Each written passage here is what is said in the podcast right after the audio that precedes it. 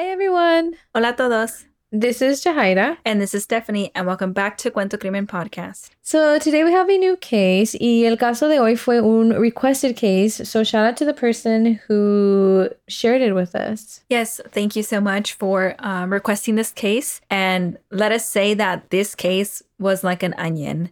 The more we searched, the more we found. So this case originally started as Isabel Celis's case, but when we were researching her case, we also found Maribel Gonzales, and it turns out that both of these young girls fell victim to a very evil man. But before we begin, we would like to give you all a heads up because we will be talking about sensitive topics. Antes de empezar, queremos darles una advertencia porque vamos a hablar de temas sensibles. Y también queremos decir que hablamos de esos casos con todo respeto a las familias y a las víctimas. Let's begin.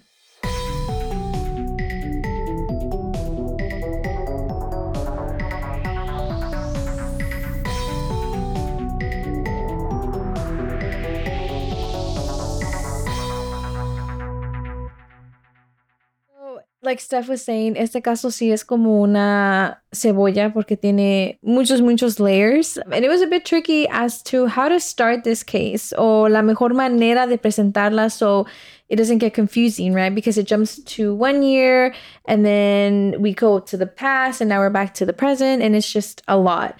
So we decided to just kind of go in the order that we researched and found out this information and how it slowly unfolds itself. So hopefully it's not too confusing. Yeah, and we'll try to clarify as long as we go and like where we think it's kind of necessary for yeah. us to try to explain it a little bit better so it makes more sense. Kind of like pause and be like, okay, so this happened. Yes. So yeah. yeah. So this all began with the request of Isabel Celis. El caso de Isabel nos lleva a Tucson, Arizona, en el año 2012. Isabel tenía seis años y ella vivía con sus papás, Becky y Sergio. Y ellos eran una familia contenta. From the research that we made, there wasn't really any red flags o algo que nos preocupó. Like todo parecía que estaba bien entre la familia. Yeah, todo parecía bien, and we weren't able to find the exact date of when this happened, except that it was during April 2012. But on this particular night, Isabel and her parents were getting ready for bed. A Isabel le encantaban los deportes y resultaba que ella tenía un juego por la mañana. So parecía que la familia were kind of just taking an easy night, being chill, and calling it a day early just so Isabel could get a full night's sleep before her big game. Yeah, so it makes sense that Isabel needed her energy. Y entonces su mamá helps her to get ready for bed and like she braids her hair, helps her change into her PJs, tucks her into bed, and all of this happens before 11 p.m. Y ya que Isabel se durmió, Becky su mamá la dejó en su cuarto and she made her way to the parents' bedroom a dormirse también ella. Sergio, el papá de Isabel, se había quedado dormido en el sillón. And it sounds like he just kind of, you know, knocked out, you know, sleeping, was tired probably from the day, and he was just watching TV y se quedó ahí. Es algo muy común, right? Yeah. Like, I know my dad does that all the time. Y sometimes hasta le quiero apagar la televisión. He's like, no, I'm watching it. Yes, they do that. Like, you are not watching. Está más dormido que despierto. Pero ya, y entonces como a las 11 de la noche, ya todos en casa están dormidos, lights are off, and everything is peaceful. The next morning, como a las 8 de la mañana, Sergio se levanta y va al cuarto de Isabel to wake her up and start getting her ready for her big game. But when he goes into her room, he is shocked. Isabel no está allí. And so, trying not to panic, her family begins searching the entire house a ver si Isabel está por allí, right? A lo mejor se metió a otro cuarto o está en el baño. I don't know. They were just hoping that for some reason she would just show up in a random part of the house. Pero después de buscarla por toda la casa, they realized that Isabel, you know, isn't really there. Y peor, el hermano de Isabel fue el que encontró la ventana del cuarto de Isabel abierta. And along with that, the protection screen was on the outside. And I think al ver esto, reality kind of starts to hit que algo pasó. And, you know, the window was obviously like someone forced entry or, or Isabel left. I don't know. But all they know is that they see this part of the house and then Isabel is gone. And so they waste no time in calling the police. And given the circumstances, la policía llega y empieza a hacer las búsquedas. I'm glad that they didn't put any like, oh, te tienes que esperar like 24 horas or like this and that. Like they got to it. Mhm. And this case pretty quickly got national attention. Isabel was all over the news. Her whole community was actively looking for her. Pero desafortunadamente, después de cada búsqueda, venían con las manos vacías. Isabel was nowhere to be found, and there also wasn't any solid leads on her disappearance. And of course, with national attention, there's also endless theories. And one of those theories was that her father, Sergio, had something to do with it. People didn't understand how someone could come into their home without Sergio hearing a single thing, right? Porque se supone que Sergio estaba dormido in the living room. And then they also questioned the fact that the family had four dogs. And so a lot of people were confused as to like, how did no one pick up a sign that something was happening in Isabel's room, right? Like, why didn't the dogs bark? All valid questions, right? But for one, we don't know if the dogs did bark. Like maybe they did, and you know, there's like heavy sleepers in the house and no one really woke up. I know that I've done that before where like I hear a dog barking and I'm just like so tired and Mhm. in my sleep and I'm like, it's fine, nothing's there, right? Yeah. Um, so maybe that was the case too. I mean, I do it too when our dog barks. I'm just like, Chico, um, and also, like, if someone is willing to break into a home and kidnap a young girl, I want to assume that this person had it very well planned out, right? Like, sabe perfectamente lo que está haciendo. Entonces, a lo mejor esta persona los estaba espiando y ya sabía, like, what to do and what not to do and what's going to work best to get what they want. Mhm, Exactly. It's just a lot to think of. But Sergio siempre dijo que él no tuvo nada que ver con la desaparición de Isabel. And he kept true to his story. And with Sergio clearing out, the police are left with no person of interest and no solid leads, really. And although Isabel's case remains open, it slowly starts becoming a cold case. And we are going to pause real quick on Isabel. So, Isabel went missing in 2012. And two years later, Maribel Gonzales, de 13 años, iba rumbo a casa de una amiga cuando desapareció el 3 de junio. And this is, yeah, two years after. Two years, so in 2014. Y desafortunadamente, el cuerpo de Maribel fue encontrado near Trico and West Avra Valley Roads outside of Tucson. Y su cuerpo estaba metido debajo de unas llantas y le habían quitado la ropa y los zapatos. Such a tragic story. El caso de Maribel soon became a cold case as well. They found her body, but they had no leads in who could have done this like horrible thing to her. Y los años pasan, ¿verdad? Entonces, Isabel todavía está desaparecida y la persona responsable sobre el asesinato de Maribel is still out there. No one knows who this person is. And it wasn't until a few years later, in 2017, that things start to change. An individual by the name Christopher Clements was arrested for burglary charges and was held at Pima County Jail. And by the way, this was completely unrelated to Isabel and Maribel's case.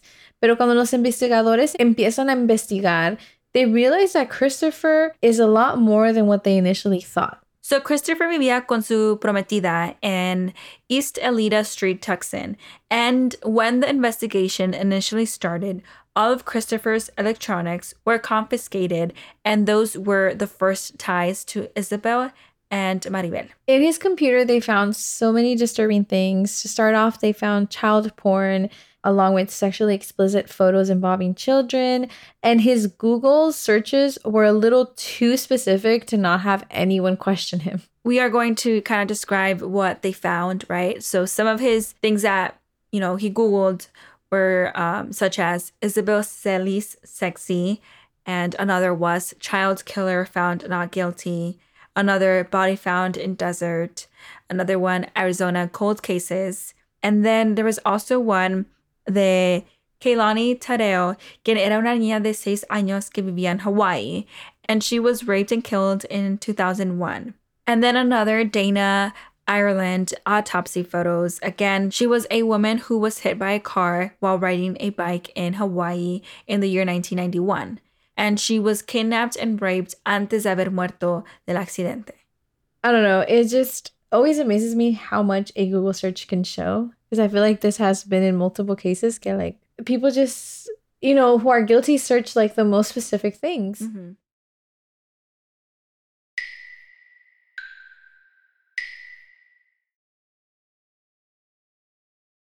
And so, yeah, so after seeing all the Google searches and after seeing all the pictures that he had in his computer, I think it was a little too obvious that he was tied to these crimes. Like here in his Google searches, you see Isabel's name and then you see two other names, you know? Mm-hmm. Los investigadores asked him about Isabel and they asked if he had any connections to her disappearance. Christopher dijo que él no había matado a Isabel, pero que él sabía dónde estaba su cuerpo. Él les dijo a los investigadores que él les podía enseñar dónde estaba Isabel if they were to drop his other charges. Like, he was definitely smart about it and definitely trying to finesse the system. Yes, he was trying to get something out of it Yeah. you know, before talking. Pero al mismo tiempo, you just kind of confessed, right, to revealing where Isabel is at. And like, obviously, there's going to be more questions to it. Like, how do you know? Like, Yeah. it's not just like, oh, I'll tell you that. Like, oh, I'll tell you like the information you're looking for, but you're not going to question me more about Right? it. Like, Like- there's going to be more questions. the odds of you knowing where her body is, like her body, who's like she's been missing for years. Yeah. And all of a sudden, you pop up y les estás diciendo que tú sabes exactamente dónde está el cuerpo. hmm How do you think like you're just gonna be able to drop such a big bomb and then that's it? Like you're gone. Come on. Mm-hmm. I don't know. But whatever his thought process was, I'm glad that he spoke up because he did indeed lead investigators to the right place. They were able to find Isabel's body. El cuerpo de Isabel fue descubierto el 3 de marzo del 2017. Her body was discovered around the area of Trico and West Avra Valley Roads, y él les dijo a los investigadores que él se acordaba exactamente dónde estaba porque había unas llantas de carros pretty nearby, and so that that's how he remembered exactly where. It was kind of like a landmark for Mhm. the body type of thing. And for those of y'all who are connecting the dots, yes, those are the same tires where Maribel's body was found back in 2014. What were the odds, right? But you know, Christopher kept denying that he kidnapped these two young girls. But you know, while this is happening, let's not forget that Christopher um, was being investigated for other cases. He had a lot going on. Mhm. and later, these other charges were dropped, but I guess some things overlapped. Entonces, los investigadores ya tenían unas cosas que trajeron más conexiones. I think a bit after his arrest, Christopher's significant other called the FBI to let them know certain things that Christopher had mentioned to her. So it's like they're working up a case against him. They you know? are, yeah. And it's all unraveling super Mhm. fast, and Yeah. it's like pretty heavy things, Yes, too. yeah.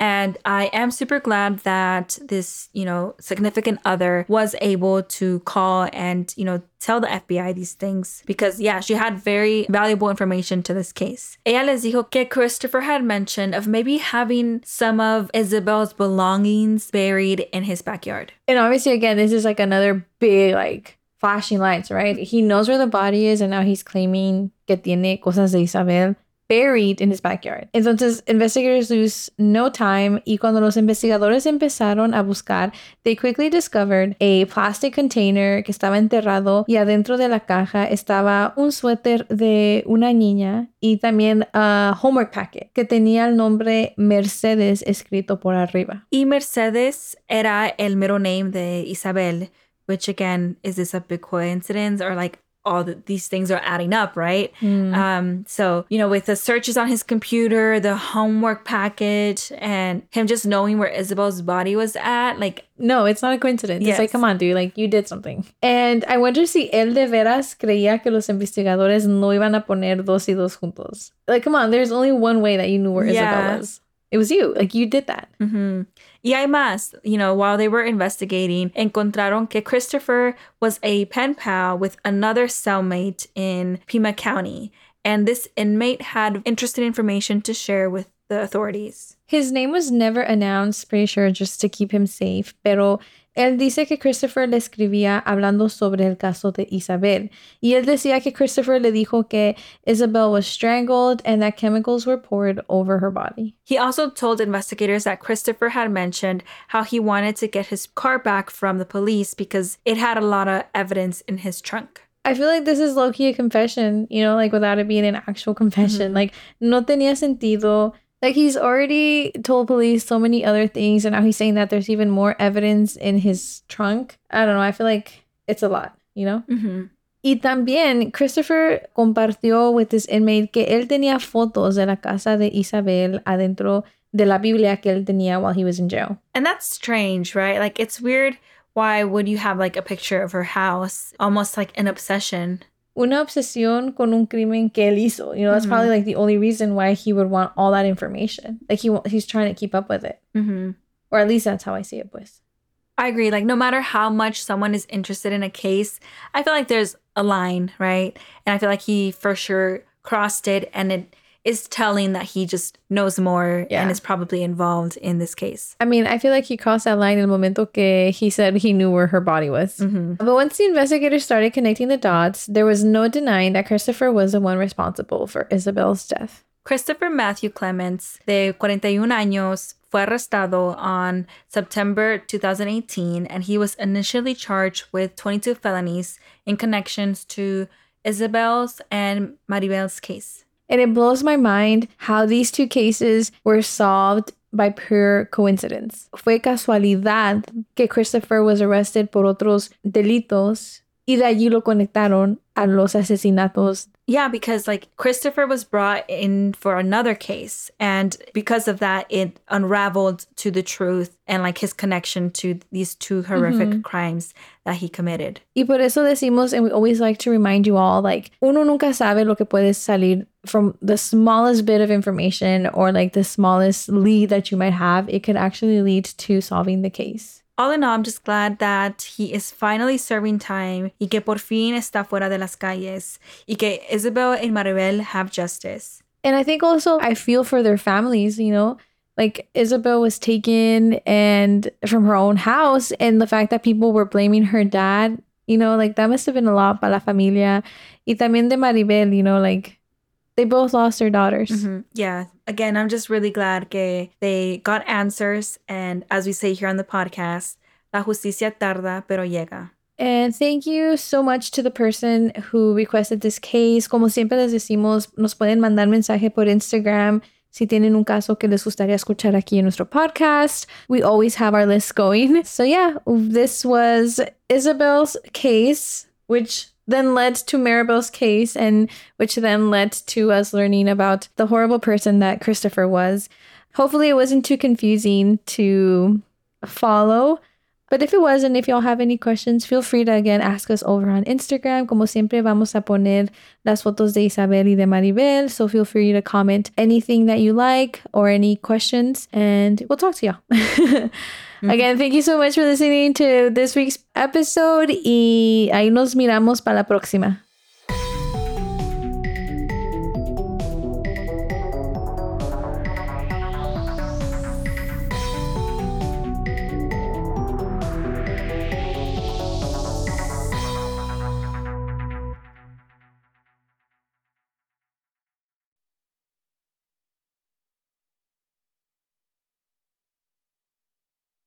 It's time for today's Lucky Land horoscope with Victoria Cash. Life's gotten mundane, so shake up the daily routine and be adventurous with a trip to Lucky Land. You know what they say your chance to win starts with a spin. So go to luckylandslots.com to play over 100 social casino style games for free for your chance to redeem some serious prizes. Get lucky today at luckylandslots.com. Available to players in the U.S., excluding Washington and Michigan. No purchase necessary. VGW Group, void were prohibited by law. 18 plus terms and conditions apply.